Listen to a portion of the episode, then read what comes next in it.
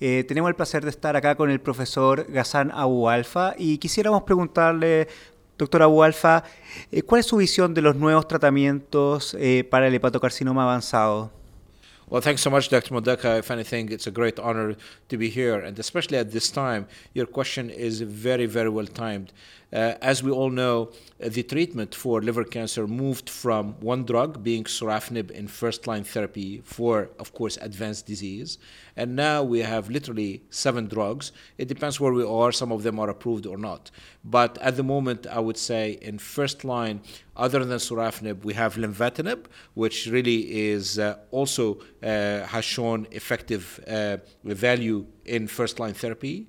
And then in second line therapy, we have uh, the choices of regorafenib, but with the condition that patients should receive prior sorafenib and they progress on it while they are tolerating it. But the other choices are cabozantinib and also ramucirumab if the alpha fetoprotein is more than 400.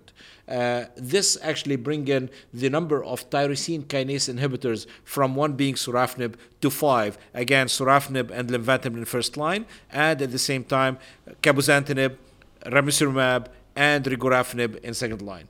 On top of that, we have the checkpoint inhibitors. The checkpoint inhibitors in second line are already approved in the US at least based on phase 2 data because of the prolonged duration of response. But however, so far we don't have positive data in regard to overall survival.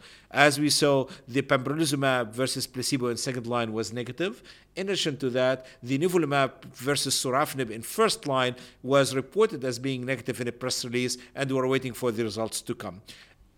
I would say, despite that, we have ample amount of data that will give us those choices. And on top of this, we have combination therapies that we are very much looking forward to, especially the combination of anti-PD1, uh, anti-PDL1 plus anti-CTLA4, which is durvalumab plus tremelimumab can do uh, through the current Himalaya study. And also, there's a lot of interest in regard to joining TKIs plus uh, checkpoint inhibitors, like, for example, the atezo plus bevacizumab or lenvatinib plus pembrolizumab. But again, we have to wait for that data.